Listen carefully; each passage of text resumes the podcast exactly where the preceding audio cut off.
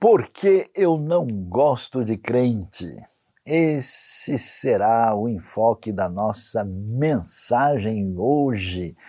E você é bem-vindo para refletir conosco da palavra de Deus. E que tema estranho é esse? Porque vamos falar sobre esse assunto que parece ser algo que muita gente fala tantas vezes, é sim conversa de muita gente que diz que não gosta de crente. E você, como é que você reage em relação a isso? Vamos ver a palavra de Deus na primeira carta do apóstolo Pedro, capítulo 2, para ver o que a Bíblia tem a nos ensinar no dia de hoje.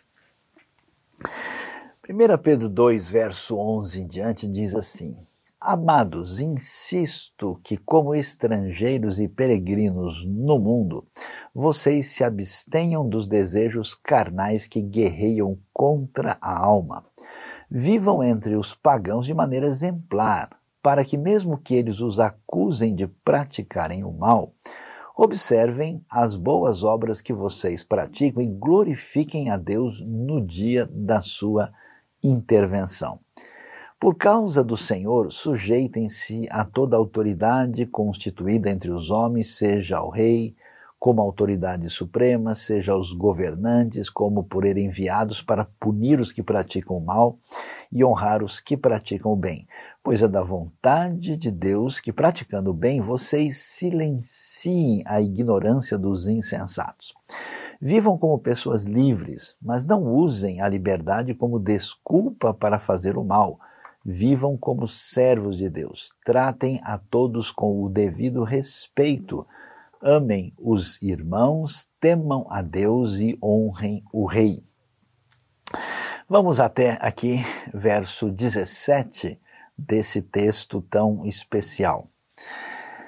Quando nós chegamos aqui na leitura da primeira carta de Pedro, capítulo 2, é importante ver que o apóstolo Pedro está mandando né, essa carta para um grupo de igrejas aí que estão espalhadas no contexto, especialmente ali da região da antiga Anatólia, né, que é a península, vários grupos de cristãos espalhados por diversos lugares e a, a gente percebe que isso está acontecendo aí é, entre os anos 63, 65, certamente é depois do início dos anos 60, Pedro está mandando essa carta e ele está tentando mostrar como deve ser a caminhada de um seguidor de Jesus. E é muito interessante como é que isso é apresentado aqui, porque veja bem, a situação antiga no Império Romano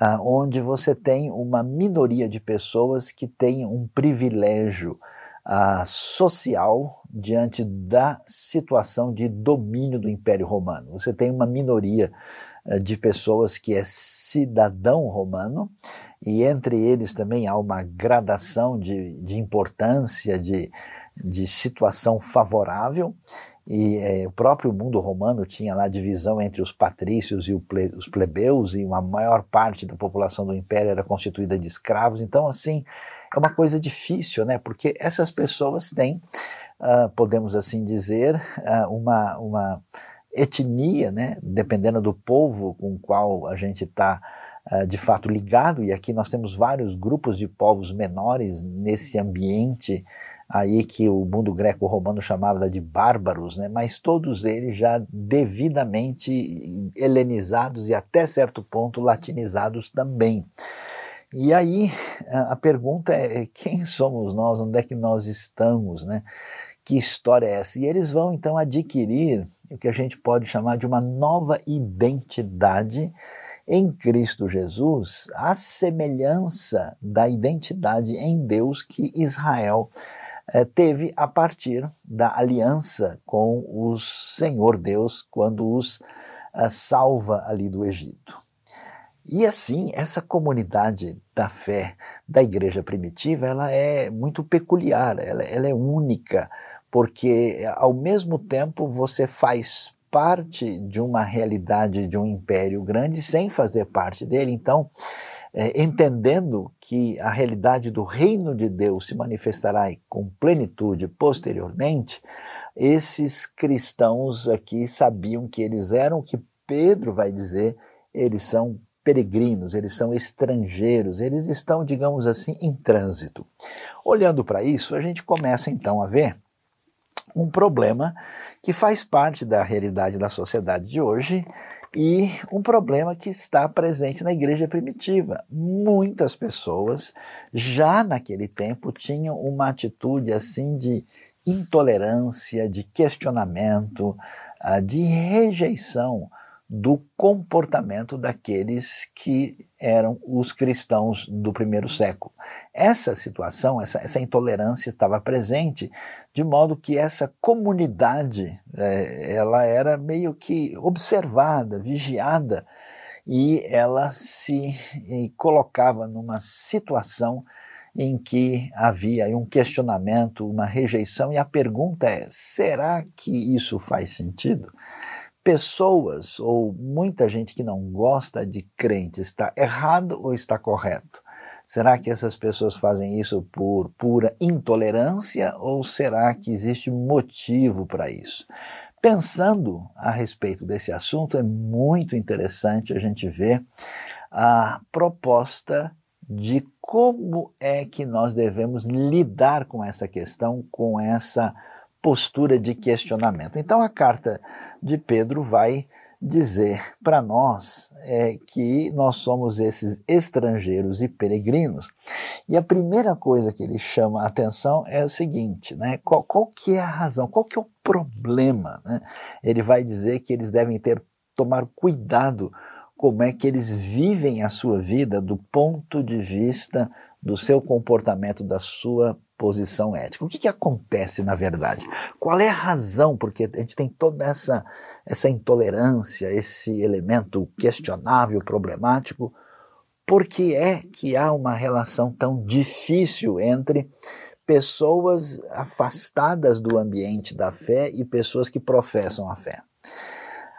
A grande verdade é que, em grande parte, quando você começa a escutar as pessoas que estão longe dos ambientes religiosos e pergunta para eles o que, que você acha dessas pessoas que se dizem crentes, eles vão ter seguinte postura de modo geral. Eles vão dizer, olha, essas pessoas, primeiro, eles parecem pessoas é, soberbas e orgulhosas. Eles dizem, olha, nós temos a verdade, nós estamos com a razão e nós conhecemos a Deus, a Sua palavra, a mensagem, e você precisa imediatamente nos ouvir, senão você vai estar mal. Então, a postura dessas pessoas é o seguinte: ó, puxa, quem que o fulano acha que ele é para vir com essa atitude? Por isso que geralmente essas pessoas dizem: eu não gosto de crente porque eles estão sempre julgando todo mundo. Eu não gosto de evangélico, eu não gosto de pessoas religiosas porque eles têm essa atitude.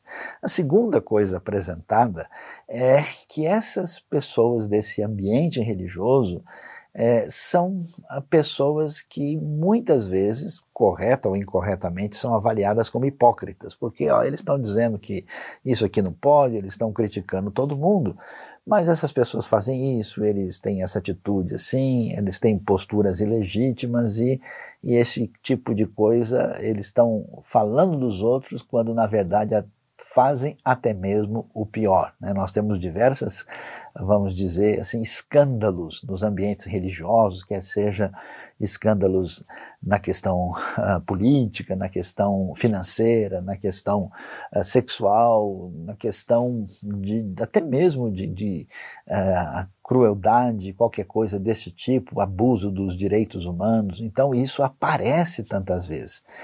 E a outra questão que muitas vezes é levantada é que os grupos religiosos geralmente são pessoas que não conseguem é, pensar e entender a realidade fora do seu próprio ambiente. Ou seja, eles são pessoas que estão fechados numa caixinha, não conhecem nada, nunca viram um pensamento diferente, nunca compreenderam nada fora dessa realidade, e essas pessoas estão interessadas até mesmo apenas naquilo que diz respeito aos seus interesses particulares.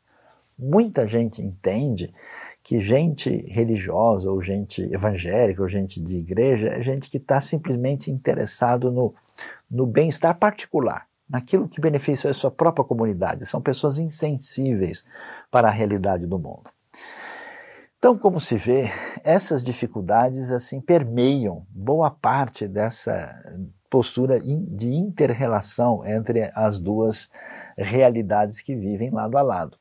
No entanto, é, é importante também observar uh, que muito daquilo que aparece como crítica à realidade do mundo cristão ou evangélico ou crente vem de uma atitude também intolerante de pessoas do lado de fora que tem uma vida, por exemplo, promíscua, uma vida uh, imoral, uma vida sem referência, uma vida que certamente traz um monte de peso para a sociedade. E aí, quando essas pessoas veem um grupo de pessoas que não, que não acham legal, por exemplo, o cara passar por uma noitada, que não acham legal a pessoa se entregar aos vícios, que, que acham que não vale a pena, e essas pessoas dizem: olha, a gente entende que o caminho não é por aí, essas pessoas se sentem meio culpadas, então eles reagem fortemente e questionando, e até mesmo tem esse lance do deboche, né, de você ver a pessoa, ah, coitado, ele é santinho, ele é tonto, ele é bobo, né, e a gente entende isso também. Outra coisa interessante é que existe, às vezes, um pensamento né,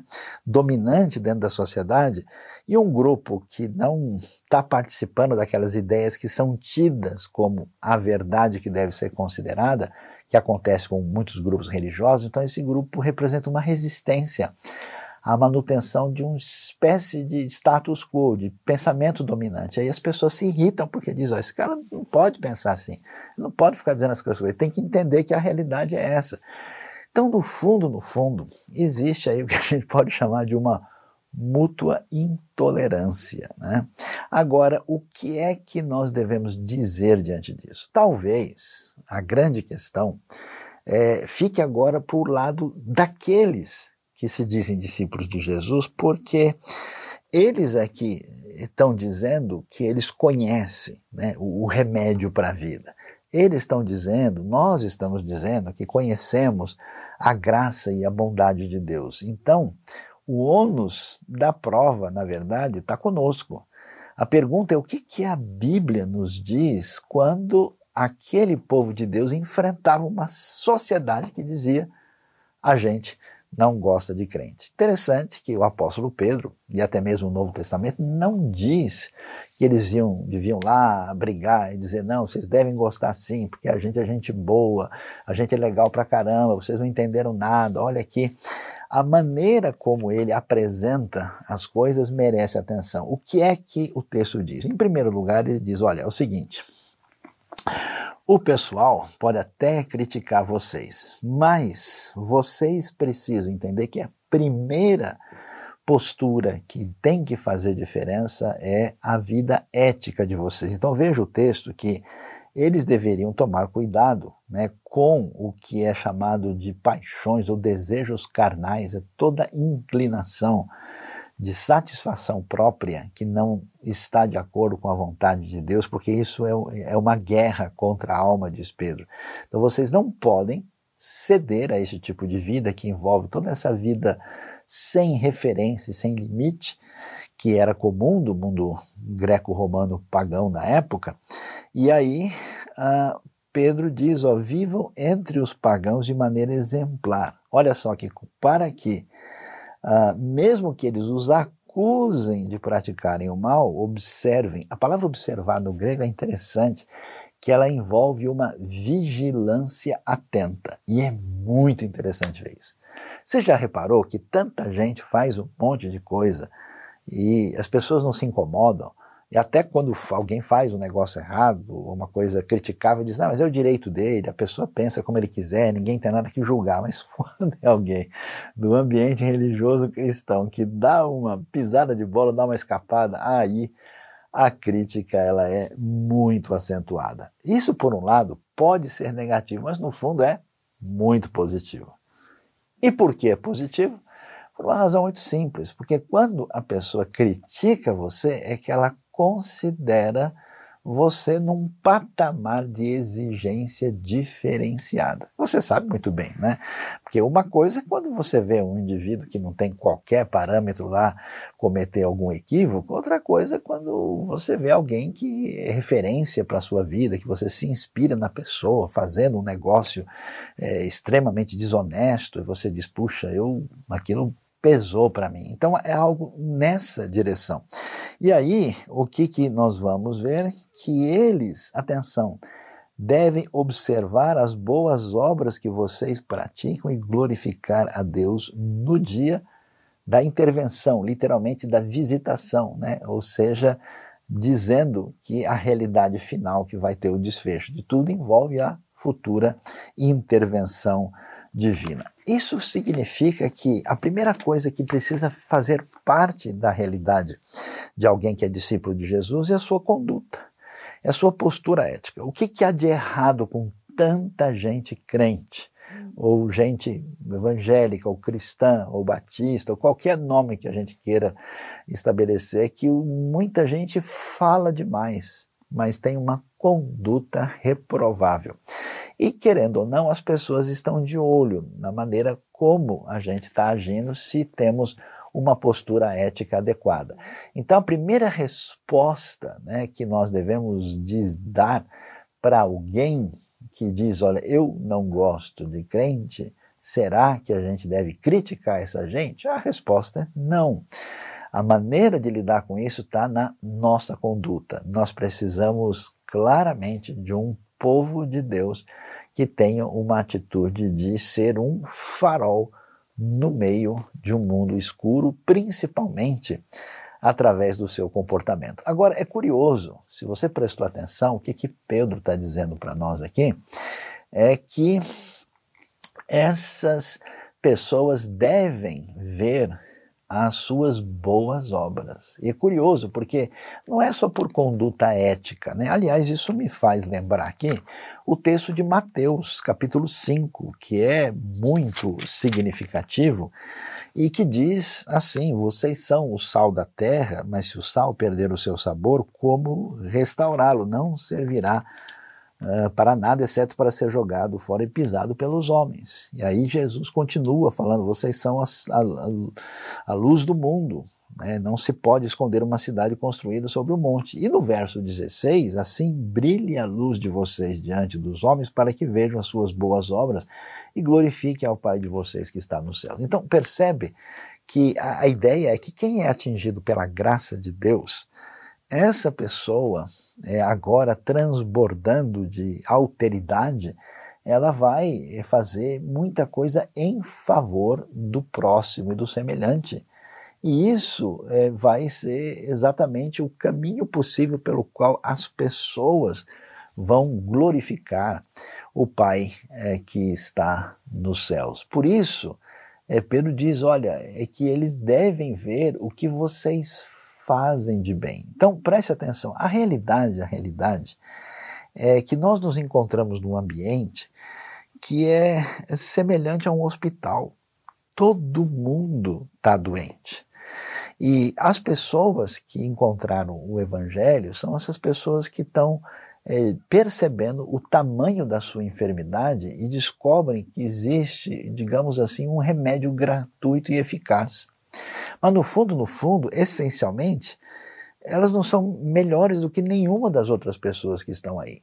Toda pessoa religiosa que de alguma maneira acha que por uma razão ou outra ele é um pouco melhor do que o outro indivíduo, ele não entendeu ainda o que significa o Evangelho, nem entendeu o que é a graça de Deus. É como, é como uma pandemia, é como um vírus. Né? Algumas pessoas mostram sintoma maior, outros mostram sintoma menor, mas todos estão afetados. Essa é a realidade.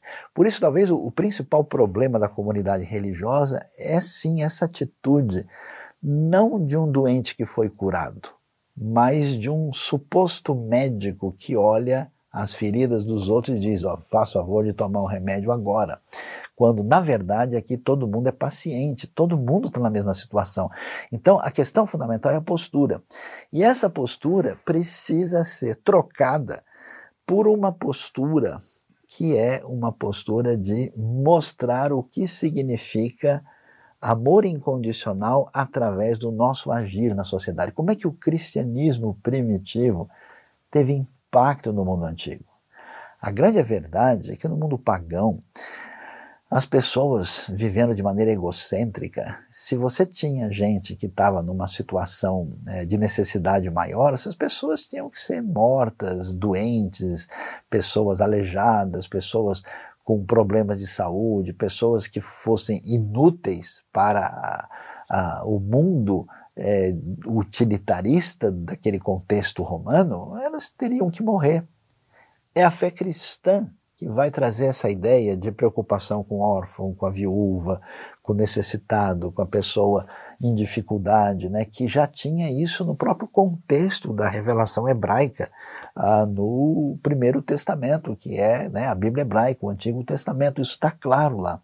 E aí é que a gente vê que quando é que a igreja vai fazer diferença? Quando ela começa a mostrar sua mão de misericórdia. Porque, olha só que coisa, eu acho interessante a gente ver, porque tem esse negócio, né? Ah, não, é porque o pessoal realmente está tá todo mundo aí é, sob a influência do mal, o pessoal está dominado pelo diabo, então eles só vão criticar as coisas de Deus. Olha, não é bem assim. É, às vezes é o caso de pessoas realmente marcadas por malignidade que se levantam contra toda virtude e bem. Mas às vezes o procedimento do povo de Deus está desalinhado.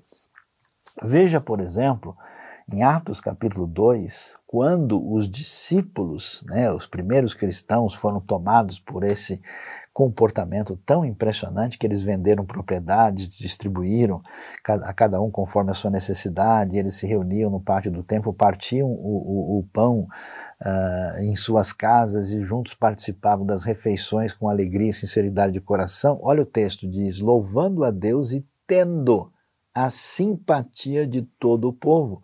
E o Senhor lhes acrescentava diariamente os que iam sendo salvos. Está vendo que coisa interessante? Ah, o povo ficava impressionado. Quer dizer, essa atitude dessas pessoas que deixam de simplesmente pensar ah, na realidade como cuidando do seu mundo imediato, que talvez essa seja uma das grandes doenças das comunidades religiosas.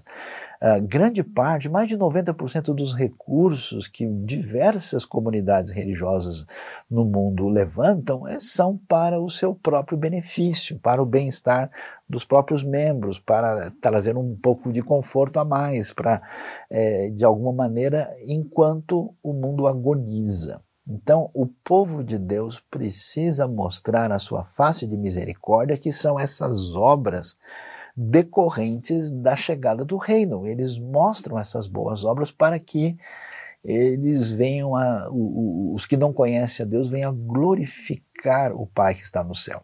E talvez você está pensando, é, mas o Saião, me diga aí, mas a gente não tem que é, falar a verdade, mostrar a realidade do pecado, Sim, nós temos, nós não podemos comprometer a mensagem de Deus. Ninguém tem nenhuma autorização para interferir, mudar alguma coisa na Bíblia ao seu próprio eh, bel prazer, ao seu interesse. Ninguém tem, pode ter a ousadia quase blasfema de tentar interferir no conselho de Deus para mudar o que Deus disse em favor das suas particularidades. Isso é uma falta de temor reprovável.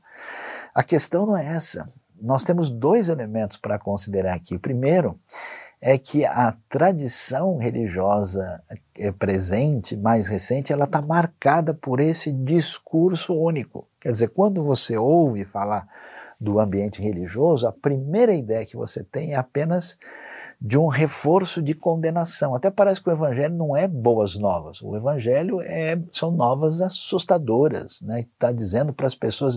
Eu tenho conversado com pessoas descrentes e quando a gente vai falar sobre Deus, a Bíblia, o cara já vem morrendo de medo. Ele fala, não, é, a única referência que eles têm é, é exatamente essa. Eles têm na cabeça, olha, existe um Deus doido de raiva, porque a gente pisa na bola e ele está de olho esperando você dar a cochilada para detonar e acabar com você imediatamente. Eu tento ser bonzinho, não consigo, então eu estou perdido.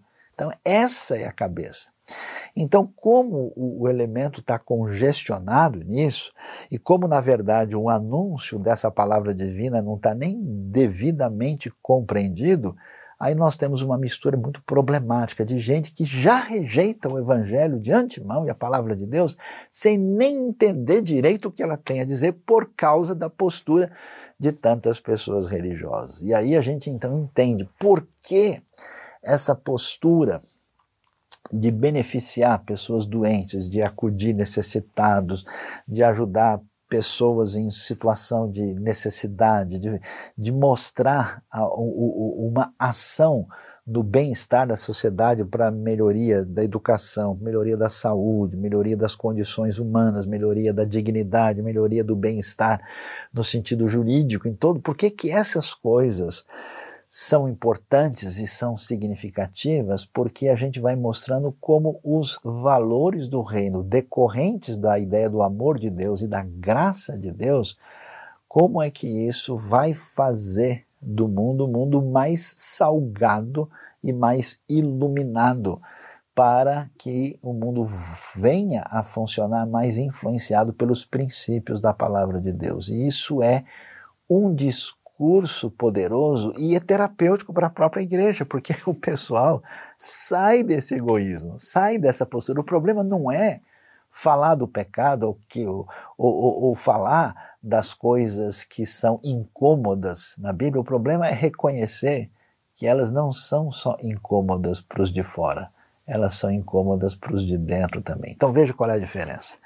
A diferença é quando a gente fala, por exemplo, em pecado, em condenação, a gente fala nesses elementos, mas a gente fala com os olhos cheios de lágrimas e reconhecendo que o problema existe em mim tanto quanto lá fora. Então a sua atitude ao falar dessas coisas é uma atitude humilde, é uma atitude de quem diz, olha, eu sou não o doutor fulano, eu sou um doente recuperado, um doente em recuperação. Eu estou aqui mostrando qual foi ah, o, o chá celestial que eu tomei, que veio ajudar a lidar com a dificuldade que eu tenho como pessoa, que é absolutamente complicada. Então, isso traz uma outra postura, e é essa a expectativa que nós temos lá. E o texto, então, diz que essa postura faz com que a gente venha a ter uma atitude curiosa, uma atitude pacífica de entrar com esse espírito submisso e gentil, à semelhança de Jesus, para atingir esse mundo de maneira significativa. Olha lá o texto: por causa do Senhor, sujeite-se a toda autoridade constituída entre os homens, o que é uma palavra muito forte. E se você for pensar aqui, do que é que nós estamos falando? O texto bíblico está falando de Império Romano de imperador assassino. Pedro está escrevendo isso na época de Nero. É claro que todos os comportamentos romanos são rejeitáveis e criticáveis, mas ele nunca aceita a ideia de que aquele que conheceu o perdão e a graça de Deus pode usar as armas de quem não conhece a Deus. Por isso, ele vai dizer uma coisa interessante, né? A gente tem tal confiança e tranquilidade de que o poder pertence a Deus, que nós vamos, atenção, ganhar força para o reino na sociedade através do serviço, através da postura de servir. Esse servir é mostrado por um comportamento submisso a Deus que não se rende à atitude antiética do mundo perdido. Esse servir se manifesta na maneira como nós praticamos as boas obras para que essa comunidade venha servir o mundo, né, que isso faz diferença, porque quando alguém lá fora fala, puxa, essas pessoas não estão ganhando nada com isso, essas pessoas não estão tirando vantagem, por que é que eles estão se mobilizando nessa direção? Eu preciso escutar o que eles têm a dizer.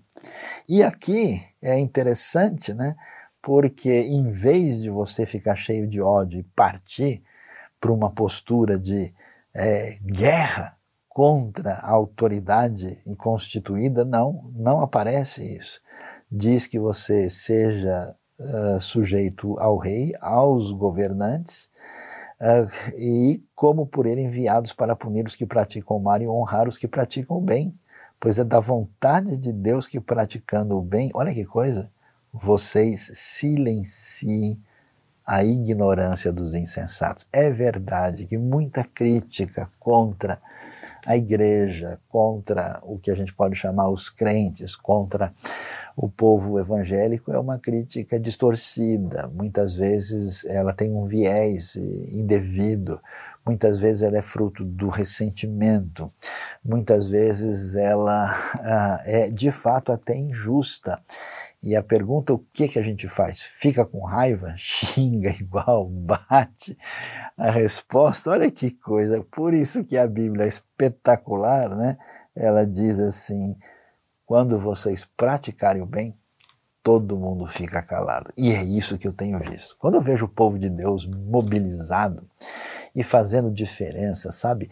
Indo lá à noite num lugar onde as pessoas estão deitadas debaixo do viaduto, e não tem esperança nenhuma. Quando eu vejo esse pessoal cortando unha de mendigo, distribuindo a marmita para quem está a ponto de morrer, investindo uh, para ajudar órfãos e crianças abandonadas, ajudando a recuperação de pessoas viciadas, uh, gente se envolvendo em projetos humanitários, projetos de saúde, projetos de atender né, pessoas que estão assim a ponto de tirar a vida pela sua, sua desesperança, como isso é impressionante. Quem vê diz, não, peraí, essas pessoas descobriram alguma coisa muito especial, e aí a coisa é interessante, porque a pessoa destrava o coração. Ela vai querer saber por que, que você pensa assim. Você já viu isso? Que quando alguém conhece você de perto, de fato essa pessoa vai querer saber por que, que você age, você pensa dessa ou daquela forma. E é esse o segredo da força de nossa gente quando conversa com quem não gosta de crente. E aí o texto diz: por isso, vivam como pessoas livres, mas não usem a liberdade como desculpa para fazer o mal. Né? Debaixo desse mundo de opressão, vocês lembrem que vocês devem viver com liberdade, porque a verdadeira liberdade ela não é principalmente externa, ela é interna, e essa liberdade é dada por Deus mas lembrem-se, ainda que vocês devam saber que essa realidade do Império Romano não tem legitimidade, na verdade vocês estão livres, não permitam que isso seja usado para que vocês venham a fazer o mal. E aí ele diz: tratem né, a todos com o devido respeito, isso é muito importante. Quando a gente perde as estribeiras, a gente perde o respeito, a gente parte para a agressão, a gente perdeu a batalha. Né, a, a agressão irrefletida ela é resultado da batalha interna perdida. A gente deixou de confiar em Deus, a gente pôs a força aí, a esperança na força da nossa carne, da nossa atitude indevida, por isso vocês devem, olha que coisa, amar os irmãos, temer a Deus e honrar o rei. Cada um dos elementos envolvidos, o povo de Deus, a autoridade lá fora e a, o próprio Deus devem merecer o tipo de atitude que envolve esse conferir a dignidade que lhe é devida. Por isso é tão importante o respeito e a atitude adequada diante dessa situação. É bem interessante, eu convido você até se puder nessa semana ler com atenção a primeira carta de Pedro, porque quando a gente chega no capítulo 3, ah, esse assunto é mais ainda desenvolvido, né? Ele vai dizer é, que vocês devem ser compassivos, se amar fraternalmente, ser misericordiosos e humildes, não retribuir mal com mal, né, no verso, nem insulto com insulto, que está nessa mesma postura que a gente já mencionou. E aí ele vai fazer uma pergunta: quem há de maltratá-los se vocês forem zelosos da prática do bem?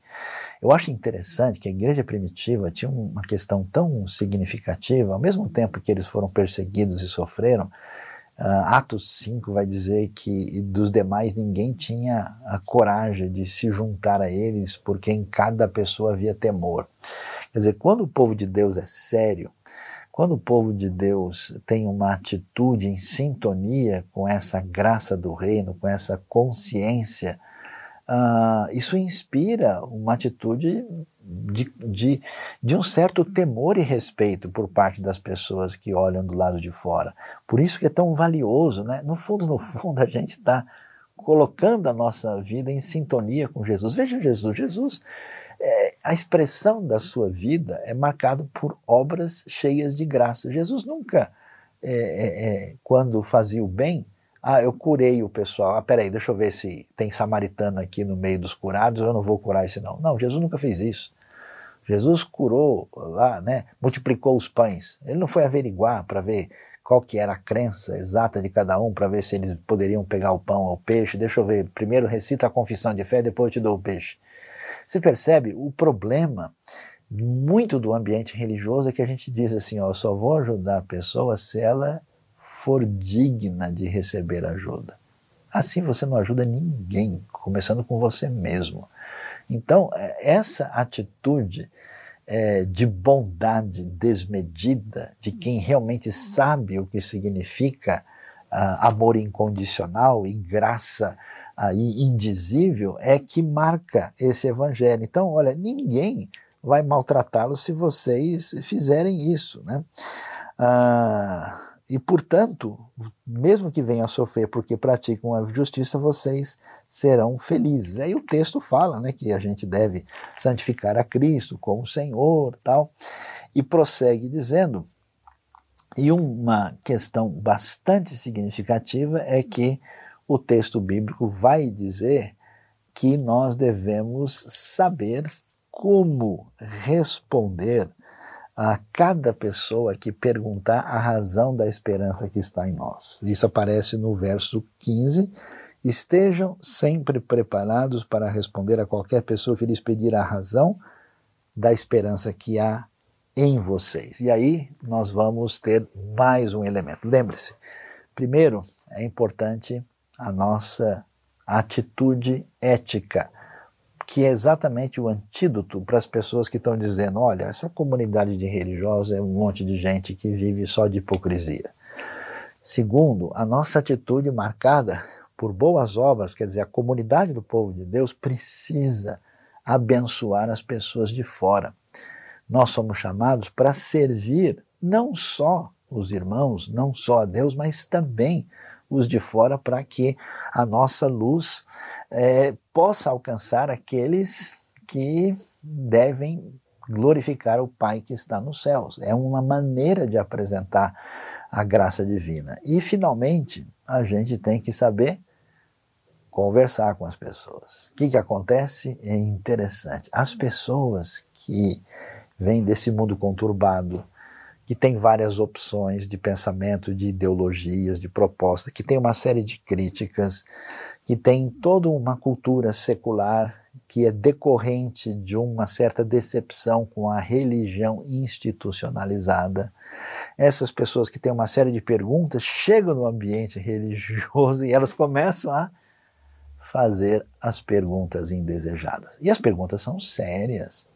As perguntas é de gente honesta a gente precisa. Será que você, será que nós temos condição de responder a essas pessoas que vêm com perguntas sérias? Essas perguntas são perguntas, por exemplo, da vida. Eu me lembro uma vez conversando com uma pessoa muito sedenta do Evangelho, a primeira coisa que ele me disse é como é que a gente pode explicar que uma pessoa que faz de tudo para beneficiar a sociedade, de repente, do nada, morre aí de bala perdida. E às vezes você tem um sujeito que é malfeitor, assim, comprometido com o mal, que é realmente um assassino, sequestrador, perverso. E a expressão que ele usou comigo, o cara leva oito tiros e sobrevive, né? E ainda sai bem do hospital no dia seguinte andando. Como é que pode acontecer isso? São perguntas legítimas, né? perguntas sobre Deus, perguntas sobre o significado da vida, perguntas sobre a injustiça e o mal no mundo. E tem mais, né? Quando uma pessoa sincera começa a ler a Bíblia, a verdade é que ela não entende uma série de textos.